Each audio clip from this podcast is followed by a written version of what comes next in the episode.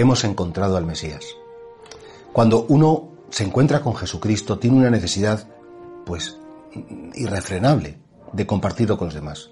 Lo mismo cuando tú ves pues una película muy bonita y quieres que los demás la vean, o te has leído una novela maravillosa, o has viajado a un sitio que es fantástico y lo compartes con una ilusión porque has visto las cosas que nunca te imaginabas. Es decir, cuando alguien tiene algo muy positivo y muy entusiasmante, lo comparte con alegría con los que ama, con los que le importan, y eso sucede también con Dios.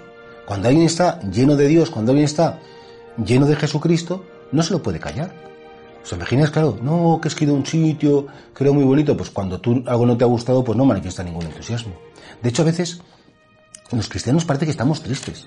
Los cristianos parece que vivimos nuestra fe y uno va a lo mejor a algunas misas y todo tan serio, todo tan oscuro, todo tan unas caras como como diciendo aquí estoy prácticamente en el matadero porque me obligan a ir a misa y si no voy a misa dices, eso es una caricatura del cristianismo.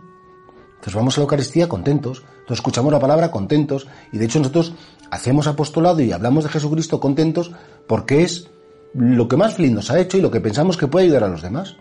Y por eso, del mismo modo que los apóstoles hicieron esa, esa experiencia de contar, compartir con los demás su encuentro con Jesús, también ojalá que nosotros nos preguntemos si podemos transmitir, pues con alegría, con, con ilusión, como el que le ha pasado la mejor cosa del mundo, y porque le ha pasado la mejor cosa del mundo la quiere compartir y quiere que los demás también les pase lo mismo. Y esto es realmente ser creyente. Claro, de lo que uno no se fía, de lo que uno no confía, de lo que uno no está convencido, pues casi que no lo dice, no vaya a ser que haga el ridículo. ¿No será que a veces los cristianos estamos como muy poco convencidos de nuestra fe? Que nos da vergüenza, nos da miedo, voy a ser ridículo, van a pensar. Claro, no se trata tampoco de ser unos fanáticos, de ir con una campana por la calle gritando que he conocido a Dios, pero hombre, yo creo que las personas de confianza, que sepan que eres creyente, que sepan que la fe te ayuda, que sepan que tu corazón está lleno de Él y sobre todo que vean todo el lado bueno. Porque con Jesucristo todo el lado es bueno. Y si hay un lado malo es el mío y Él además lo perdona, lo comprende y me absuelve de mis pecados en la confesión.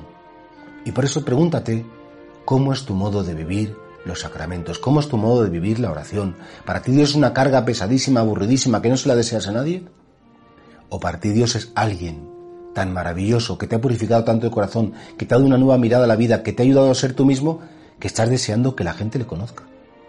Y desde luego con alegría, con serenidad, con cariño, con sentido común, por supuesto, no se trata de ser aquí como una especie de secta fanática, vamos a compartir nuestra fe. La fe cuando se comparte es más sólida. ¿Por qué? Porque cuando tú dices que eres creyente, eso te compromete mucho. Hay gente que incluso no lo quiere decir para que no le comprometa. Pues vamos a preguntarnos si ese entusiasmo que tuvieron los apóstoles al conocer a Cristo, ese mismo entusiasmo lo tenemos nosotros.